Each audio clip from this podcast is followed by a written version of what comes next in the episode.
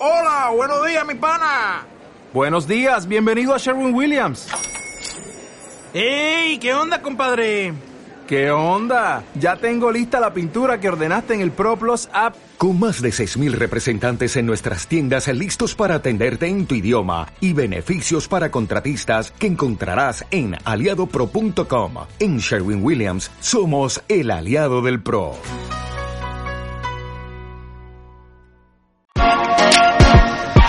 Descarga ya la aplicación móvil de Radio Viajera totalmente gratis, sin planes premium y con todos los podcasts geolocalizados.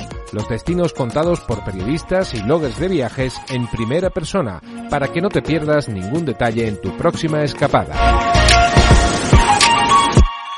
Bicycle, bicycle, bicycle. I want to ride my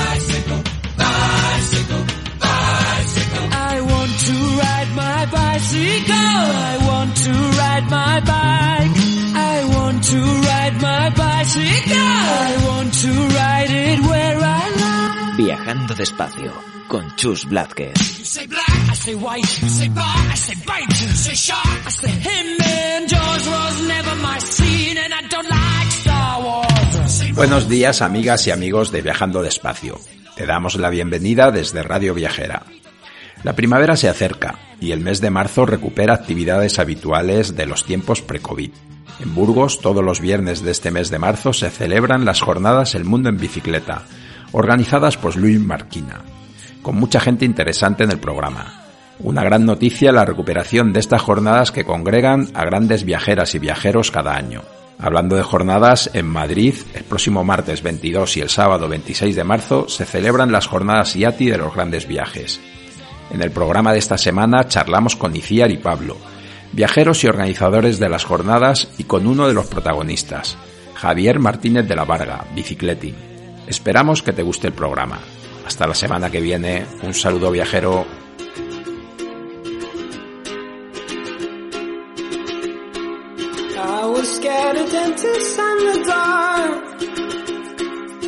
I was scared of pretty girls and starting conversations. All my friends are turning green. Yeah, the magician's assistant in their dream. Oh, oh,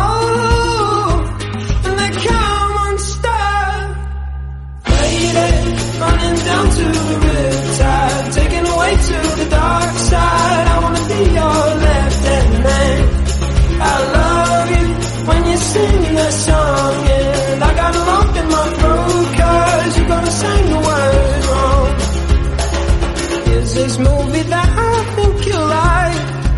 Estamos tomando un té en un sitio muy agradable y tenemos con nosotros a Iciar y a Pablo, los organizadores de las jornadas IATI de los grandes viajes. Y bueno, queríamos saber cómo va a ser el programa de este año, que, que ya imaginamos y hemos visto que hay gente muy conocida para los oyentes de este programa, pero hay mucho más. Buenas tardes, contarnos. Buenas tardes. Qué bien, qué gusto. Muchas gracias por hacernos un hueco en tu podcast. Gracias ya sabes que somos escuchantes habituales y nos apetece muchísimo compartir con tus oyentes el, el programa de viajeros que van a ser 10 charlas distribuidas en dos días. El martes 22 de marzo y el sábado 26 de marzo también, que es el día grande, el día especial, el, día más potente, porque es todo el día de charlas. Y como siempre va a ser un programa muy variado, que es lo que nos gusta, que haya charlas de diferentes medios de transporte, con gente de diferentes edades, diferentes condiciones, unos viajan solos, otros van en pareja, que hay distintos destinos, unos por Asia, otros por África, otros por América, que haya mucha variedad, un poco para mostrar que hay muchas maneras de viajar, muchos lugares, muchas condiciones y que todas están bien, claro. Claro, lo que tienen en común todos los que participan en estas jornadas es que han hecho un viaje de varios meses o años. Un viaje que es fuera de lo normal, digamos. Un viaje para el que hay que, bueno, mm, preparar alguna cosita, ahorrar, pensar qué hacer con el trabajo. Bueno, digamos que es un viaje que exige más que unas vacaciones. Y entonces, bueno, pues es, es un encuentro en el que nos reunimos amantes de los viajes a escuchar sus historias. Habláis de que es gente muy distinta, que creo que además eso es un poco la seña de identidad de las jornadas todos los años, porque al final lo de viajar no entiende de edades y no entiende casi de nada, ¿no? Hay gente que viaja a todo trapo, gente que viaja que, vuelve con más dinero casi del que salió, o sea que, muchos de los miedos que tenemos a la hora de enfrentarnos a viajar, estas jornadas ayudan a disiparlos. Sí, sobre todo porque en este tipo de eventos te encuentras con el ejemplo de gente que lo ha hecho. Que gente que puede tener tu edad o ser mayor o ser joven, que tiene más o menos presupuesto, como decías tú, pero al final es una es, tener delante a alguien que lo ha hecho. Pues muchas veces lo estás pensando y te parece complicadísimo porque cómo voy a hacer esto, la seguridad, el dinero y al final si ese lo ha hecho, que es que podría ser tu vecino de arriba, pues porque tú no, lo podrías hacer igual. Creo que hay que advertir a la gente este tipo de jornadas tienen un grave riesgo, ¿no? Y es que incitan a esto, ¿no? O sea, esto, esto no sale gratis. Sí, sobre todo porque es verdad que muchos viajeros en nuestro entorno cercanos de amigos de la universidad o del trabajo no tenemos a veces vínculos o gente afín. Eh, piensan que somos unos locos, que nos encanta viajar y que, que estamos como zumbaos. Pero de repente vas a este encuentro y te, encuentras rodeado de 200 personas más que piensan como tú, que tienen la misma pasión y que cuando les dices que tu sueño es irte a dar la vuelta al mundo, por ejemplo, en vez de decirte, tú estás loco, te dicen, qué guay, ¿por dónde quieres irte? ¿Cómo lo has pensado? ¿Qué vas a hacer con el curro? Eh, ¿Qué presupuesto llevas? O sea, como que te emocionas compartiendo tus viajes con otra gente que, que tiene los mismos sueños que tú o mismas pasiones al final. Antes de ir a hablar un poco de quiénes son las personas que van a presentar, vamos a lo práctico. ¿Dónde encuentran la información? ¿Cómo se inscriben? ¿Cómo hay que hacer todo eso? La información está toda recogida en la web, que es jornadasgrandesviajes.es. Ahí está el programa y la dirección de, los auditorios, que va a ser en dos lugares distintos. El martes 22 es en, en el auditorio de la Casa del Reloj, en las nuevas dependencias, de 7 a 9 de la tarde. Y el sábado 26 va a ser en Espacio Rastro Madrid, que está, como su nombre indica, en pleno rastro, en la calle San Cayetano número 5. Y esto va a ser todo el día. Empezamos a las 10 y media hasta las 2 y la sesión de la tarde es de 4 a 7 y media. Hay que recordar que estas son las jornadas de Madrid. Este año además hay jornadas también en Barcelona, pero de esas ya hablaremos cuando llegue su momento. Encantado, sí, esas no está público el cartel todavía, pero sí que es a finales de abril, el 26 y 30 de abril. Pero bueno, como tú dices, si te parece chus, ya hablaremos en otra. Nos centramos porque... en las de Madrid. Sí.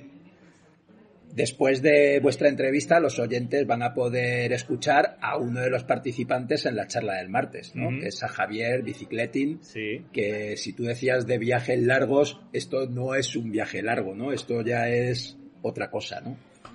Pues casi diría que una manera de vivir porque Javier, ya lo diréis, se fue de viaje, yo creo que sin tener una fecha de vuelta y han pasado nueve años, o sea, hasta nueve años en ruta. Que bueno, no queremos adelantar nada, ¿no? Pero es, yo me imagino que cuando alguien viaja tanto tiempo ya se convierte, tu día a día se convierte en eso, eres un nómada casi, ¿no? Es una manera de vivir más que, más que un viaje, la vida es un viaje. Él va a estar en la jornada inicial junto con otra persona que es un poco lo contrario eh, Beatriz Farto. Eh, lo contrario en el sentido de que ella se fue a hacer un viaje muy delimitado en el tiempo, porque ella se fue para hacer un, una vuelta al mundo de un año. Había trabajado en el extranjero, en muchos lugares y vivido en el extranjero, pero dijo, venga, me voy a tomar un tiempo para viajar, un año. Lo que sucedió es que cuando probó la miel ya, digamos, no pudo renunciar a ella y ha estado tres años viajando con dos interrupciones entre medias pero digamos dejando que el viaje bueno fluyera no se, ha dejado se ha dejado bueno disfrutar viajando en transportes públicos. Así como Javier va en bicicleta ella es de transporte público.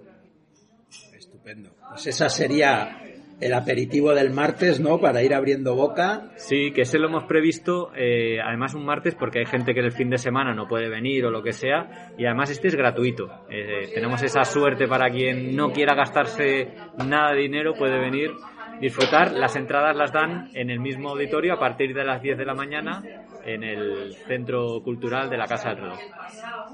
Muy bien. ¿Y el sábado? Uy, ese es el día grande. El Ahí es cuando nos relamemos, porque hay ocho, ocho actividades, ocho charlas súper potentes. La primera de la mañana son Estefanía Fernández y Jaime Fernández que se fueron en una furgoneta, pero no iban solos. Iban con tres perros, además tres perros grandes, y se fueron camino de la India. Lo que pasa es que en su viaje, eh, cuando estaban en Irán, justo llegó la pandemia del COVID y cerraron la frontera, entonces estuvieron dudando qué hacemos, nos volvemos, nos quedamos y al final dijeron, mira, ¿sabes qué? Que ya que estamos aquí, vamos a conocer el país y luego cerraron la frontera, tampoco podían volver. Y estuvieron un montón de meses encerrados, entre comillas, en, en Irán, pero eso les permitió pues conocer el país bastante, bueno, a fondo, a fondo. Y luego cuando ya se les permitió, se abrió la frontera hacia Europa, digamos, se dieron la vuelta y regresaron a casa en la furgoneta. La siguiente charla va a ser otra charla diferente, en moto. Nos vamos a, las dos ruedas, pero a motor. Y va a ser Juan Barrios, que no era un motero, era un mochilero, pero que tuvo claro que ese viaje lo quería hacer en moto, se compró una moto y se fue a viajar y estuvo un año y medio recorriendo l- eh, la ruta desde la península hasta Malasia, ni más ni menos. Cruzó todo Europa, Oriente Medio y Asia, llegando hasta Malasia, donde, desde donde embarcó la moto hasta el continente africano, hasta Sudáfrica, y se lo cruzó enterito eh, hasta Sudán, hasta arriba, hasta el norte. Bueno, creo que no, no sé si llegó a Egipto, pero dio la vuelta por, por el Oriente Próximo, acabando en Grecia. Y ahí es donde el, viaje se truncó porque entró la pandemia del COVID y tuvo que ponerlo en pausa y, y regresar un poco precipitadamente a, a España. Que eso es algo que hemos intentado, por cierto, hacer en las jornadas, que haya viajes que pues sucedieran antes de la pandemia, otros que fueran interrumpidos en la pandemia, que es algo que nos ha afectado a todos, pero también otros que hayan continuado después de la pandemia, ¿no? Que haya mucha variedad para que la gente sea consciente también de que incluso con pandemia y demás, bueno, pues se puede viajar eh, por el mundo. Y otra cosa que nos gusta mucho hacer en las jornadas también es que haya distintas duraciones de las charlas para que sea un poquito más dinámico. Y así hemos metido unas que llamamos microcharlas, que son un cuartito de hora, diez minutos, un cuarto de hora. Y por la mañana tenemos una que eh, la va a dar Manuel Carpintero, que se fue con un grupo de chavales a, a Noruega, a- bueno, a- de exploradores. Se los llevó a aprender a ser viajeros y exploradores. Va a ser muy, muy interesante por la experiencia que supuso para, para estos chavales.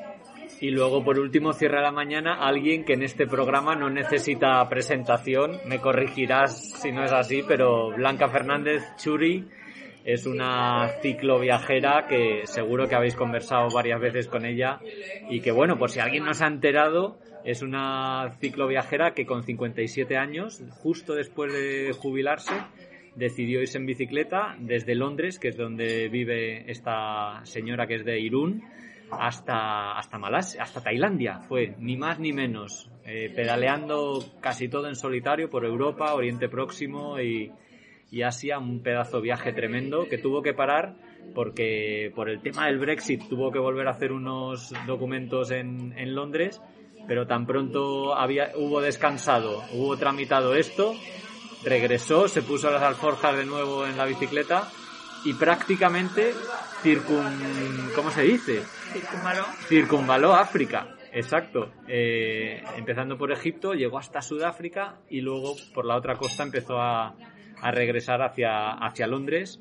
Lo que pasa es que, y esto es algo muy guay que nos va a contar en la charla, eh, se cansó del viaje, añoraba la casa, ¿no? Y, y de- en un momento dado decidió, pues, coger un avión eh, y volar a Marruecos y, digamos, hacer ese último tramo a pedales, pero supo cambiar, digamos, los planes iniciales, que es algo que hay veces que, que es muy sano hacerlo, ¿no? Y que no sabemos en nuestros viajes hacerlo. Bueno, contaros que nosotros tuvimos la fortuna de quedar con ella en Burgos cuando estaba volviendo de ese viaje. ¡Anda! Porque el tramo de España le Sí. acompañó una amiga, María Qué guay.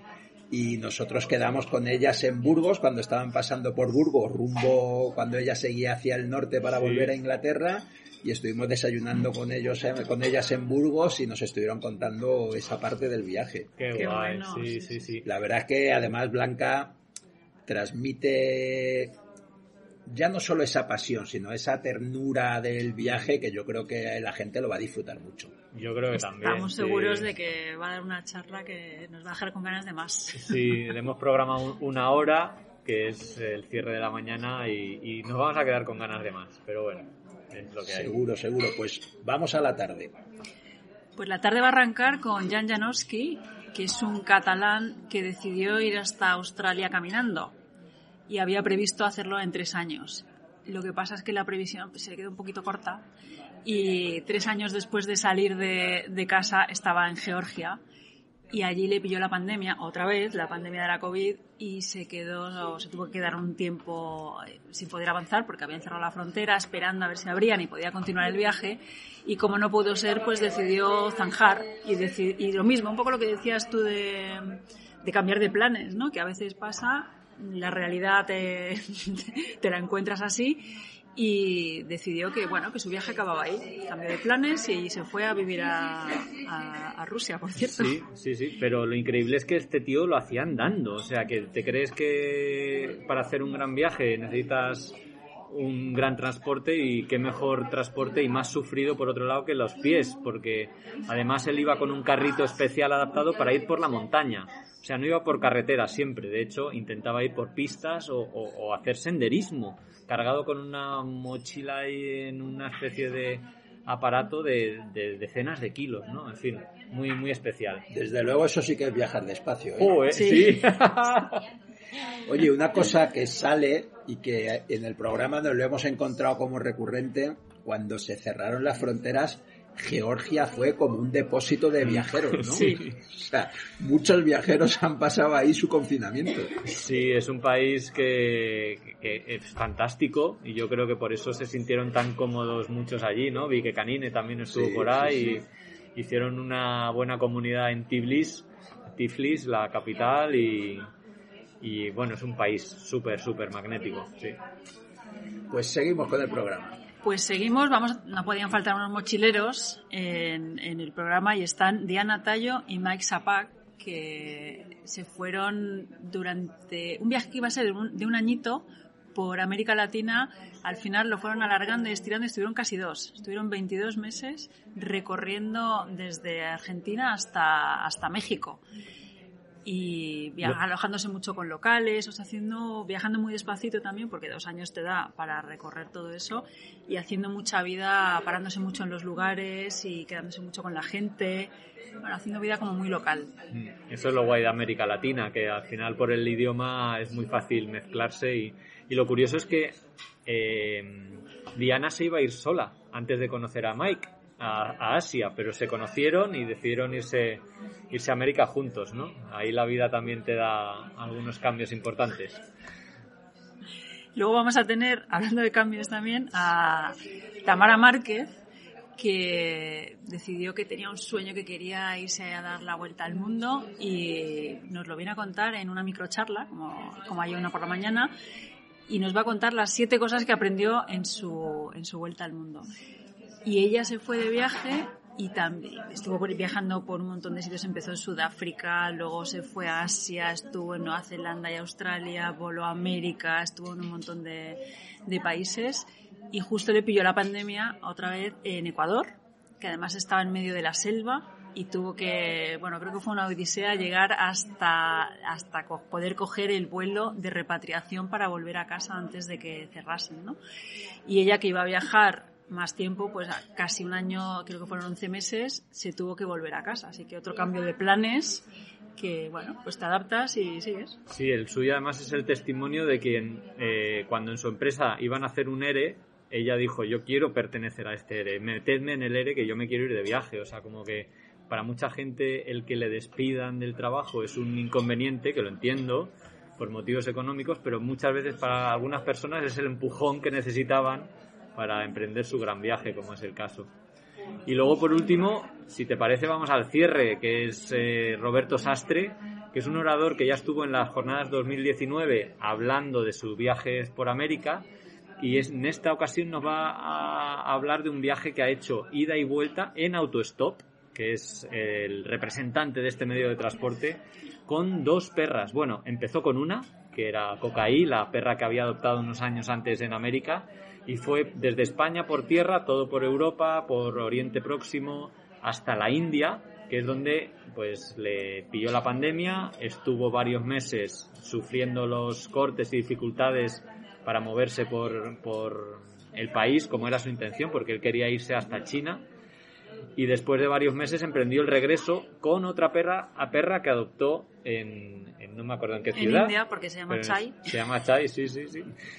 Y empezó a regresar hacia Europa con todas las dificultades del mundo, porque Pakistán, India, luego Turquía, digamos, fueron cruces de frontera muy complicados, burocráticamente fue una aventura y bueno, nos lo contará eh, cómo fue y cómo salió todo de este viaje que ha durado exactamente tres años, ni un día más ni un día menos. Hay gran variedad de formas de transportarse, de gente de procedencias muy distintas, también de destinos distintos. Y yo os quería preguntar a vosotros también, desde vuestra experiencia viajera, ¿creéis que esta situación de la COVID va a cambiar, que va a haber un antes y un después en los grandes viajes?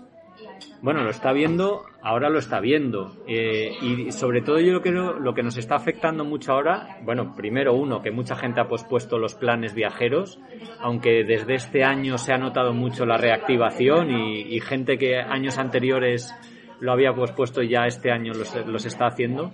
Yo lo que creo que hay mucho sobre todo es no hay planes ahora. Me voy de viaje y ya veré lo que, lo que pueda hacer. Así como antes sí que había más sueños de voy a hacer la ruta de la seda o voy con un destino en mente, ahora todos los que conocemos que están en ruta están improvisando mucho más de lo que era eh, la regla hace años, ¿no? Y eso sí que nos ha afectado mucho, pero creo que es algo bueno en la actitud viajera. Oye, hay un inconveniente en ese país, no se puede entrar, pues me voy a otro, no pasa nada, ¿no? Esa flexibilidad creo que es algo que vamos a, que es positiva a la larga. Y yo creo que le va a venir muy bien a los seguros, porque ahora Claro, joder. nadie sale de viaje sin un seguro de, que te cubra en este tipo de situaciones, ¿no? Por- o de tener que eh, hospitalizarte o tener que regresar o, yo qué sé, hacer un, un tratamiento, lo que sea. Pero yo lo que soy negativo en el- eh, es que se hablaba mucho de cómo va a cambiar el futuro de los viajes y va a ser todo diferente y vamos a ser todos eco y responsables y no sé qué. Y yo creo que en cuanto volvamos a las rutinas anteriores se va a volver al sistema de viaje anterior. Al final es el capitalismo, es la industria, es eh, algunos sí que igual que ya estábamos más concienciados, pues lo, lo seremos más, pero volveremos a lo mismo. Yo que- lo creo casi seguro. El vamos a salir mejores. Nada, no- nada, no. Me como temo como que no. intención era buena, pero yo creo que vamos a salir iguales. Pues nada, nos quedamos a la espera de que comiencen ya las grandes jornadas, que, que no queda absolutamente nada, o sea que están ya aquí. Agradeceros el trabajazo de poner en marcha como cada año una iniciativa como esta, que, que estamos seguros que, que os lleva tarea y Sí, que sí, se deben acumular las preocupaciones para que todo salga bien y, y nos vemos en ellas. Míranos, aquí estoy tomándome una tila para rebajar la, el estrés. Pero un placer. Oye, y nada, el 22 y 26 de marzo en Madrid, eh, jornadasgrandesviajes.es y simplemente una cosa para los oyentes que no se puedan desplazar.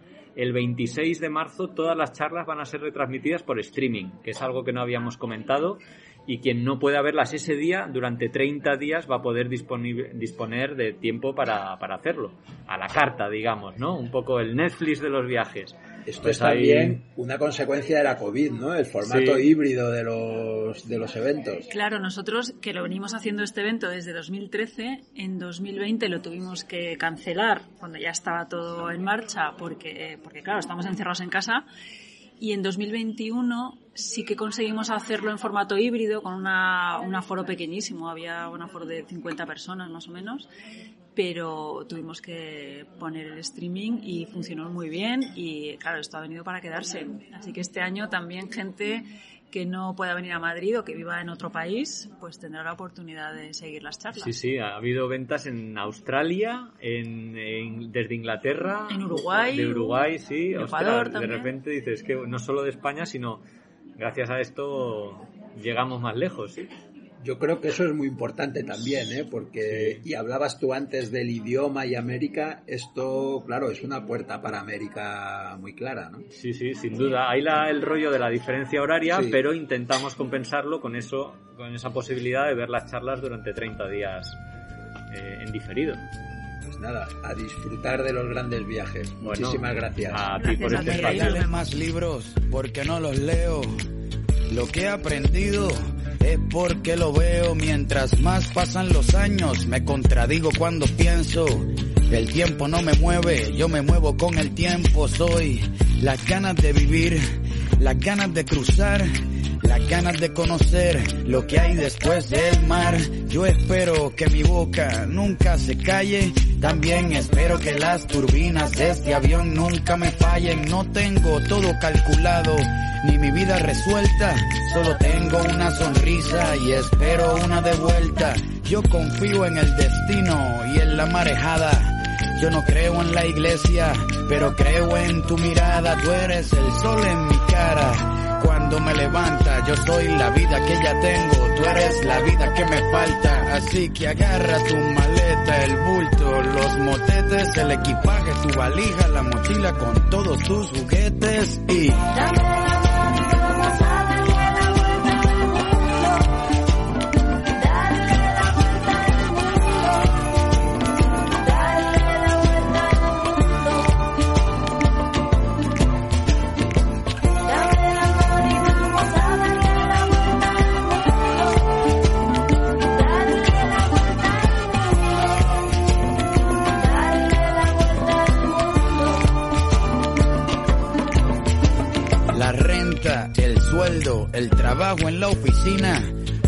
por las estrellas y por huertos de harina.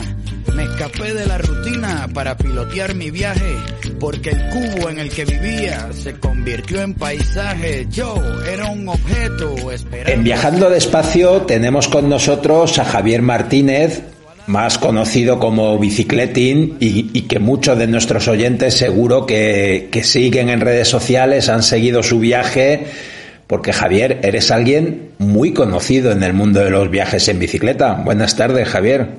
Venga, buenas tardes. Bueno, eh, muy conocido, no sé la verdad, no sé. No decirte. Yo te diría que sí, nosotros hemos entrevistado a muchos viajeros y eres un nombre que ha salido muchas veces, muchas veces a colación, algunos porque son amigos comunes como Raymond, o tuvimos la fortuna también de entrevistar hace ya años a Nat después de que hubiera viajado contigo por Asia. Hay, hay muchos encuentros a lo largo del viaje. Pues me alegra mucho escuchar eso. A mí hay una cosa que, que hablando, por ejemplo, con Raymond, mm, a mí me, me, me contó un poco esa parte tuya de la historia de cuando empiezas a viajar en bicicleta. Y, y- a mí me gustaría contársela también a nuestros oyentes, ¿no? Ese momento en el que tú llevas ya años viajando por el mundo, haciendo fotografías, fotografías especialmente de momentos complicados, de situaciones complicadas, con una carga social muy fuerte. Y, y yo quería iniciar la entrevista precisamente por ahí, porque a mí me recordaba mucho a otro gran fotógrafo, a Sebastián Salgado, que, que él contaba que, que llegó un momento después de ese trabajo suyo de Éxodos que tuvo que parar de hacer fotos y replantearse cómo seguir viviendo, ¿no? Después de haber experimentado lo dura que era la vida para la gente. Exacto, sí, sí. Bueno, ya solamente escuchar la comparación Sebastián Salgado, te lo agradezco. Para mí es eh, mi ídolo. Pero sí que hay cierta similitud en eso, en el que los dos hacíamos un tipo de fotografía pues muy dura, muy pues que te, te quita el sueño. Y claro, pues en el momento uno se cuestiona si, si, si quiere y puede seguir haciendo ese tipo de fotografía o si quiere reinventarse y hacer otro tipo de fotografía. Y eso fue lo que, cómo empezó mi viaje, ¿no? La verdad es que él se decidió por hacer Génesis y tú por dar la vuelta al mundo en bicicleta, ¿eh? No sé qué tiene más, más alcance. Pues en kilómetros la mía, el alcance, hombre, el Génesis es un libro, es una obra maestra que a todo el mundo que le guste la fotografía tendría que tener en su colección. Desde luego es, es una obra maestra y es verdad que, es, que él es un maestro. Yo he oído algunas entrevistas tuyas y veo que, que, que te gustan también maestros que nos gustan a muchos, ¿no? Kapuczynski. Te he oído hablar del antropólogo inocente, que para mí también es un libro maravilloso. Yo creo que nos enseñan muchas cosas, ¿no? De las que después disfrutamos mientras viajamos. Mira, pues eso pasó con el libro que mencionas de, del antropólogo inocente, pues fue curioso porque, bueno, después de estar muchos años en África, estuve viajando en tres en bicicleta dos años anteriormente, todos los libros que leía de África se rom- romantizaba demasiado lo que es la vida allí, ¿no? En cambio, en el antropólogo inocente encontré un libro en el que narraba, pues de manera con mucho humor, humor británico, transmitía para mí a lo más cercano a la realidad, lo que estaba siendo el continente africano, ¿no? Entonces es un libro, pero a la vez te muestra pues, eh, pues cómo son las cosas allí, no tan románticas como lo ves en las películas o en los documentales. Desde luego, ¿no? Porque, porque también es una vida dura, las condiciones son duras muchas veces y, y se vive muy al día, ¿no? Que quizás lo cambia todo, ¿no? Se vive al día y no existe planear, planificar para el futuro, es eh, al día, es el día lo que importa, de que salga el sol por la mañana, el atardecer, el tener agua para el momento, comida para el momento. La mayoría de África, de los africanos viven en esas condiciones. Y Javier, si miramos hacia atrás, 2010, te vas a Yakarta y ahí empieza el viaje en bicicleta. ¿De dónde sale el nombre de bicicletín? Pues eh, se- surgió pues un, día con, justo el 10 meses antes de irme allí, estuve 10 meses en Inglaterra, después del viaje de África, me fui 10 meses a Inglaterra y pues un día tomando cervezas con los amigos empezamos la broma y bicicleting.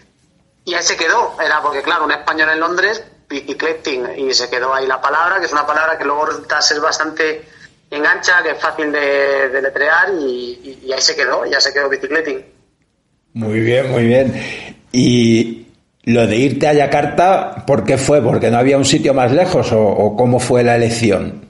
Exacto, es, como tú dices, es el sitio más lejano posible, ¿no? Eh, yo cuando estaba pues, eh, pues planificando, bueno, eh, comp- compré el billete de avión, la bicicleta y todo, eh, quería irme al sitio más lejano posible donde poder volver a España desde, desde sitio, desde el camino más largo y en caso de llegar a España poder continuar, ¿no? Entonces, claro, era una ruta sin, sin, sin aviones ni nada, sin problemas, que yo sabía que podía ser desde Indonesia hasta Ciudad del Cabo, que para mí es, es- en kilómetros creo que es la ruta más grande en el mundo que se puede hacer sin necesidad de, pues, de buscar barcos de larga distancia o aviones. Desde luego, ¿eh? desde luego, porque ahí ya sabemos que hay conexiones en esos puntos y, y ya solo eso es un recorrido inmenso. Sí, pues mira, son desde Indonesia hasta Ciudad del Cabo hice unos 70.000 kilómetros. O sea, 70.000 kilómetros es casi dos veces la, la circunferencia de la Tierra. Eso te iba a decir, hay vueltas al mundo de menos kilómetros, ¿eh? Sí, en los récords Guinness creo que piden, exigen, bueno, para dar la vuelta al mundo no serían 30.000 kilómetros, eh, visi- visitar tanto, no sé cuántos continentes y recorrerlo siempre en la misma dirección, lo que sería de este a oeste o del otro lado, de, de oeste a este. ¿Y qué ocurrió? Pasas, pasas por España, saltas a África, atraviesas toda África y, y todavía te quedaron ganas de seguir dando pedales. Llegué a Ciudad Cabo, ahí estuve unos meses esperando a, pues, a encontrar un barco que me llevara a Sudamérica. Tardé cinco meses en encontrarlo y en que saliera. Y nada, llegué al norte de Brasil, de ahí pues recorrí todo Brasil, bajé hasta el sur de la Patagonia, que lo hice en invierno. Y de ahí empecé a subir por la cordillera de los Andes, dirección Alaska. Pero claro, en Colombia pues conocí a mi pareja, tuvimos una bebé preciosa, vino la pandemia, dio un revolcón a nuestros planes, todo, y ahora estamos, pues bueno, reinventándonos un poco, siguiendo con planes interesantes y con ganas de cuando veamos el momento oportuno, continuar, volar a Panamá, que es donde termina el viaje, y seguir los tres, más la perrita que trajimos de Medellín, que eso es una historia que contaré ahora, hasta Alaska. Y Javier, perdona que te pregunte esto, pero, pero eso es un gran cambio, ¿no? O sea, llegar a Colombia es verdad que, que ya te lo avisaban, ¿no? Y nos lo han sí, avisado no, muchos viajeros. Colombia es un sitio peligroso porque a uno le quedan muchas ganas de no marcharse de allí. El eh, hubo un anuncio del turismo, la Ministerio de Turismo de Colombia que era el peligro de Colombia es que no te querrás ir. Y es muy cierto. Obviamente luego lo cambiaron porque tú no puedes poner la misma frase peligro y Colombia, aunque aunque tenga ese significado, ¿no? Y un cambio enorme, claro, yo pasé de, de estar viajando solo tal a de repente, claro, de estar con mi pareja, eh, tener un bebé, y no solamente eso, una pandemia.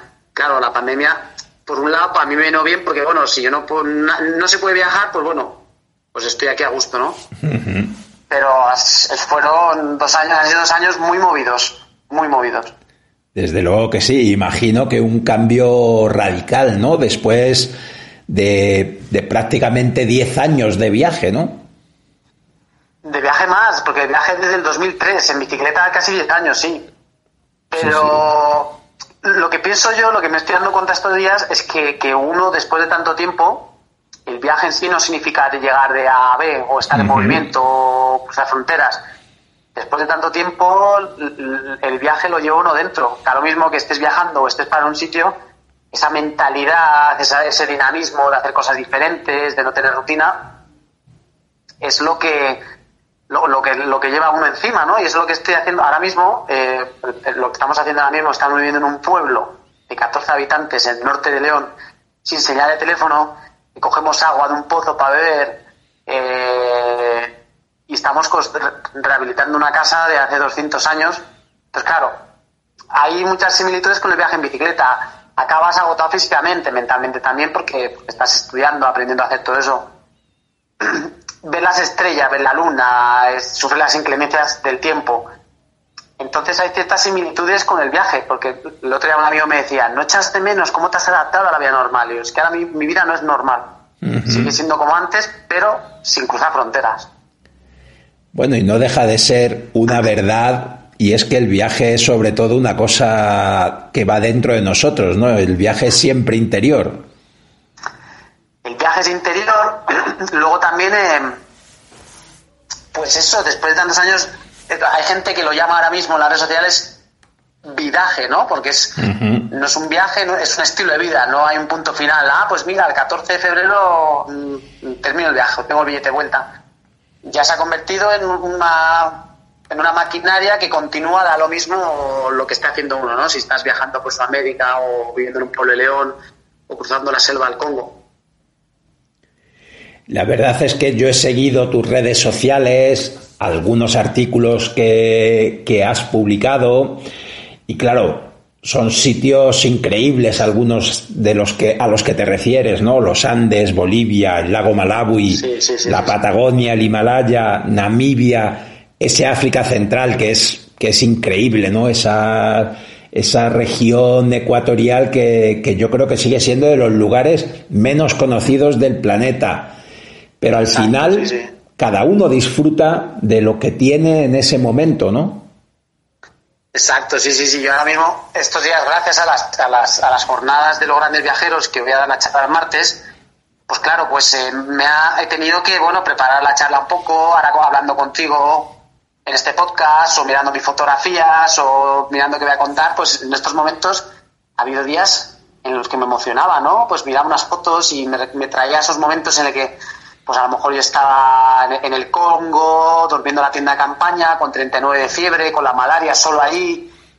Son muchos momentos en el que momento, en el que en aquel momento lo veía como normal, sabía era normal, normal todo aquello, pero hoy en día lo miro para atrás y digo, pero es increíble que haya vivido eso, ¿no? Como que, es que parece otra vida, parece otro- como, como si yo no hubiera, lo hubiera vivido. Yo creo que eso es absolutamente cierto, ¿no? Porque es que además tú has vivido ya muchas vidas, ¿no? Porque yo te quería preguntar esto también, y no sé si eso lo cambió todo, ¿no? El que ya así de tan joven os mudarais la familia a Bélgica, el estudiar en ese colegio europeo, el entrar en contacto con tanta gente tan joven de sitios distintos, ¿tú crees que eso te abre la mente?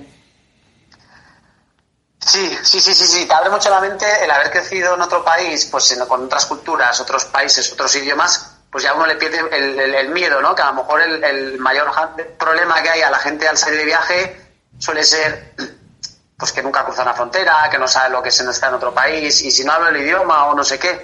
Pero claro, yo ya tenía eso trabajado. Pero es cierto que yo ya, por ejemplo, cuando me fui a Bruselas, tenía 13 años, yo con 13 años empecé a entrenar para una media maratón. Me iba a correr al bosque solo, o sea que la gente, con, con 13 años, mi afición era levantarme antes de ir al colegio, correr una hora y media, desayunar pasta e ir al colegio, ¿no? Entonces, bueno, ya venía algo genético o algo en mí, venía implantado antes de eso, ¿no? Que luego, pues, tuvo la suerte de haber podido desarrollar y llevar, y llevar a cabo. Porque siempre en las entrevistas digo que hay que reconocer lo afortunados que somos, de donde hemos nacido, porque si está Javier Nikikletin, en vez de nacer en España, nace en el Congo o en Pakistán, esas oportunidades hubieran sido, sido muy limitadas, ¿no? Pues bueno, también es agradecer donde, darnos cuenta y ser conscientes de, de, don- de- de dónde somos y, y lo afortunado que somos. Qué importante es eso, ¿verdad? ¿No? Porque al final ese contexto que nos rodea hace mucho porque seamos quienes somos. Claro, pues eso, pues, eh, pues yo me voy de viaje con, no es un- por ejemplo, un congoleño, ¿no? Pues se va de viaje, yo sé que cuando termine el viaje, si algún día lo termino, pues como ha pasado en este caso, pues vengo a España, yo tengo sanidad pública, es un país seguro, oportunidades de trabajo, cosas que a lo mejor en otros países, en el, en el otro 90% de países del mundo, no existe esa oportunidad, ¿no? Entonces, bueno, pues también he tenido la suerte de haber nacido nacido, que me guste esto y pillarme en un momento de la historia en el que ha sido posible. Porque claro, a lo mejor en los años 80, con la guerra fría en África tal, pues no hubiera sido posible hacer muchas cosas que he hecho. Desde luego, desde luego. Incluso fíjate que tú ya tuviste una experiencia no, no comparable a la de la COVID, pero, pero ese paso, la cuarentena del ébola, o sea que al final eh, tu, tu viaje ha estado lleno de aventuras realmente que darían para que siguieras planteándote escribir un libro porque tienes mucho que contar. Mucho que contar, sí, sí, sí, sí, hombre, aquella, aquel momento del ébola, pues en Nigeria fue, pues fue, mm, pues duro, fue, ahora lo recuerdo con risas, ah, pues mira, estuve cinco semanas atrapado en Nigeria por el ébola y, y- y- pero, pero el momento la, la incertidumbre, ¿no? La incertidumbre de cuándo van a abrir la frontera. Obviamente no había miedo de contagiarse porque el, el, el ébola no es casi contagioso, no es como el COVID. Pero la incertidumbre, pues cuándo voy a poder salir de aquí, que se me, se me, se me vencieron los visados de los siguientes países, un lío aquello, pero bueno, al final pues uno encuentra soluciones a los retos que le va poniendo el camino. Y una pregunta que te quería hacer para no robarte mucho más tiempo. El próximo martes 22 de marzo vas a estar en la presentación de las jornadas de los grandes viajes con, con nuestros amigos Pablo y Ciar. ¿Cómo se resume en 45 minutos, una hora de charla, un viaje como este? ¿Cómo lo organiza? ¿Cómo se organiza uno mentalmente para enfrentarse a eso? Pues es complicado resumir tanto, ¿no? Pero, pero no, yo voy a intentar con anécdotas y algunas fotografías y historias, intentar pues en- en compartir la manera en la, en la que he vivido el viaje, que la gente se pueda poner en mi piel, pues en aquellos momentos en, en los que lloré, aquellos momentos en los que pasé frío, intentar compartirlo. Y, y bueno, para mí es un momento muy bueno porque estos dos años no he hablado absolutamente nada de los viajes. Es como si de repente de un día de la noche a la mañana eh, no, no, nunca pasó eso, ¿no?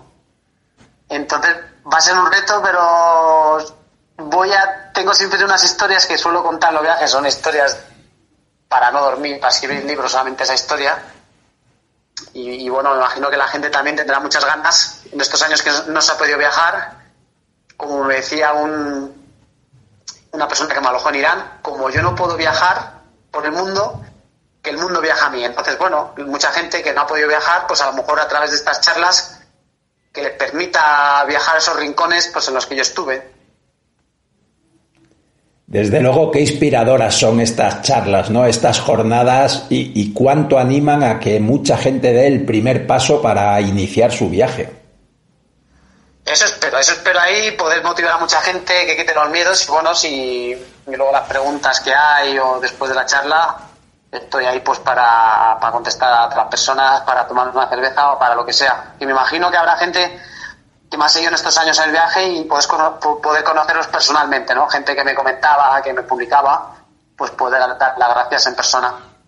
Estupendo. Pues mira, hablando de seguirte en las redes, nosotros solemos pedirle siempre a las personas que, que entrevistamos que elijan qué canción eh, quiere que suene antes de su entrevista.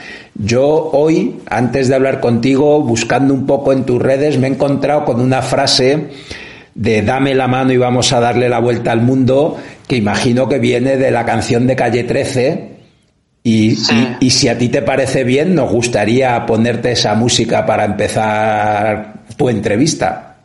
Me parece estupendo. De hecho, ahora mismo recordando la letra se me acaban de poner los pelos del brazo de punta. O sea que... No me extraña porque, porque yo creo que es fantástica para ilustrar un viaje como el tuyo que, vamos a recordarlo, aún sigue, ¿no? Ahora muy bien acompañado. Exacto, y eso, no, llega, no llegaré a Alaska solo.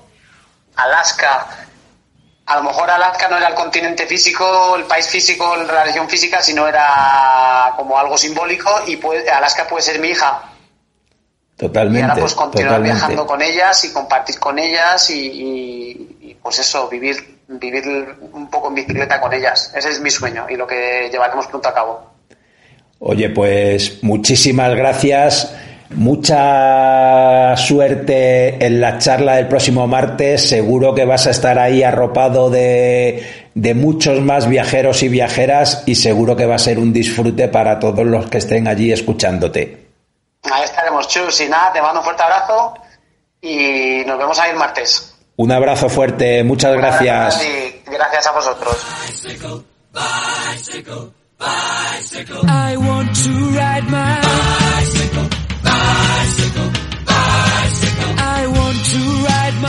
bicycle. I want to ride my bike. I want to ride my bicycle. I want to ride it where I like. You say black, I say white. You say bar, I say bite. You say shark, I say him. And Jaws was never my scene, and I don't like Star Wars. Como siempre, un placer compartir este tiempo de radio. Recuerda, no vamos en bici para añadir días a nuestra vida, sino para añadir vida a nuestros días. Si no te quieres perder ningún programa de Viajando Despacio, suscríbete al podcast en iVoox y por favor déjanos un comentario si te ha gustado nuestro programa. De esta forma nos ayudas a que podamos seguir llegando a más amantes de los viajes en bici. Estamos en Facebook, Twitter y esperamos tus propuestas de ruta, viajeros, tus comentarios. Si te apetece contactar con nosotros, puedes escribirnos a viajandodespacio@rutaspangea.com. Gracias por haber llegado hasta aquí. Viajando despacio volverá la próxima semana con más rutas, más viajes y sobre todo más bicicletas. Hasta la semana que viene. Un saludo viajero y a dar pedales.